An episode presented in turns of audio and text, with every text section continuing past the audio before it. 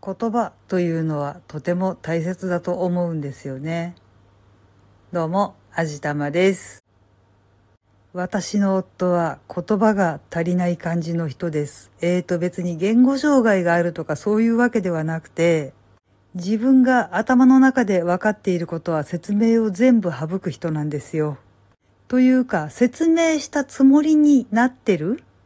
えーと、皆さん、風が吹くと桶屋が儲かるという言葉をご存知でしょうか？うちの夫がまさにこれをやる人なんです。えーと、ちょっと詳しく説明するんですけど、この風が吹くと桶屋が儲かるというのは、まず風が吹くと砂ぼこりが舞って、その砂ぼこりが目に入って眼病を患って失明する人が増える。で、そうして目を患ってしまった人は、三味線で生計を立てようとする。そうなると、三味線の需要が増える。三味線は猫の皮が貼られていることが多いので、猫の数が減る。猫はネズミを取るので、その猫が減ってしまうとネズミが増える。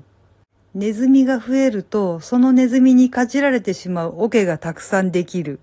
ネズミにかじられた桶は穴が開いてしまって使い物にならないので桶がたくさん売れる。だから風が吹くと桶屋が儲かるということらしいです。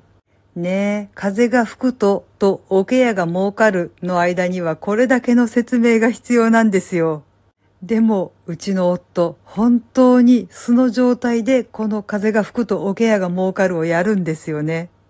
だから当人の頭の中ではちゃんと理路整然と説明しているつもりではあるみたいなんです。でも私は超能力者ではないのでその間の部分っていうのが一切聞こえてこないわけですね。で、ごめん、何言ってるかわからないっていうことになりますよね。そうすると夫は必ず言うんですよ。え、今説明したよね。説明してないんだよ。何言ってるかわからないんだよ。もうほんと何言ってるかわからなくて大変困ってしまいます。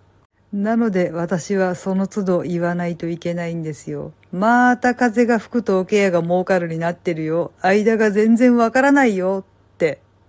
そうするとなんかやっと気づいてくれるみたいで、ああ、こうでね、こうでねっていうことを説明してくれるんですけど、今度は、いやでもそのぐらい言わなくてもわかるよねっていう謎理論を展開してくるんですよね。まあ、風が吹くとおケアが儲かるでもわかることっていうのも私もたまにごく稀にあります。あるけど、それこそもう全集中で聞いてもわかるかわかんないかっていうレベルのことだったりするんで、いやもうわかんないからちゃんと説明してって言うんですけどね。どうもなんか自分の頭の中だけで考えていることと言葉に出していることっていうのがごっちゃになってるみたいで、自分的にはちゃんと全部説明できてるって思い込んでるみたいなんですよね。まあ私もたまにやらかすことがないからあんまり責められないかもしれないけど、夫と私とでは頻度が違うんでね、ちょっと本当に困ってしまうんですよ。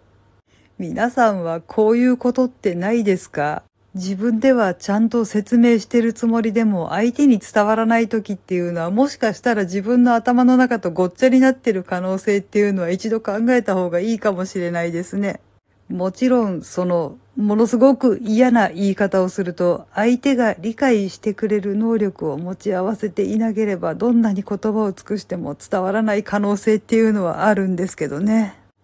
はい。というわけで今回もなんかめちゃくちゃな愚痴になってしまいました。聞いてくださってありがとうございます。